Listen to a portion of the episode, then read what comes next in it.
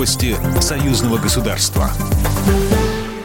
Здравствуйте, в студии Екатерина Шевцова. Институты союзного государства должны системно реагировать на ситуацию. Вице-премьер Беларуси Игорь Петрюшенко и госсекретарь союзного государства Дмитрий Мизинцев обсудили ситуацию на белорусско-польской границе, сообщает Белта. Вице-премьер добавил, что в союзном государстве успешно реализуется программа по туризму и идет унификация в социально-трудовой сфере. На следующей неделе Министерство здравоохранения проводит коллегию, также в планах провести совместные коллегии у Министерства образования и культуры, сказал вице-премьер.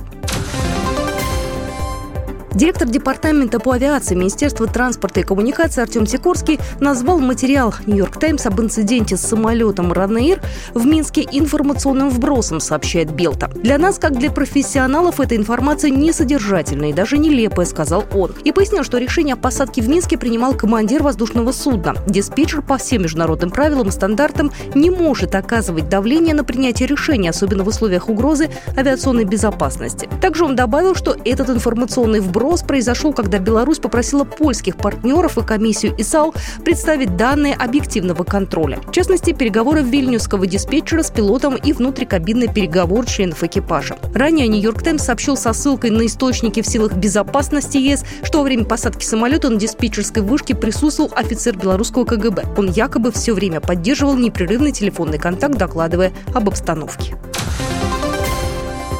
Приморский край закупил белорусскую технику для уборки снега. Приобретено 5 единиц для уборки с дорог, снега и гололеда, сообщили в посольстве Беларуси в России. Ключи в торжественной обстановке вручили водителям, которые тут же опробовали новые машины. Кабины оснащены по последнему слову техники. Ее будут использовать в Уссурийском городском округе для обеспечения проезда автомобилей. Также техника будет убирать снег и рассыпать реагенты на дорогах. Прим Автодор в этом году заключил договоров на поставку техники с дилерами белорусских машиностроителей на сумму 240 40 миллионов рублей.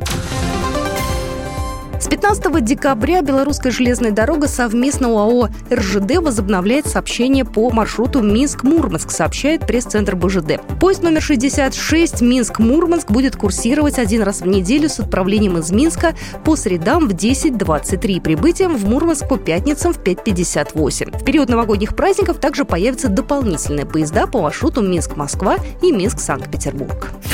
Программа произведена по заказу телерадиовещательной организации Союзного государства. По вопросу размещения рекламы на телеканале «Белрос» звоните по телефону в России 495 637 6522. В Беларуси плюс 375 44 759 37 76.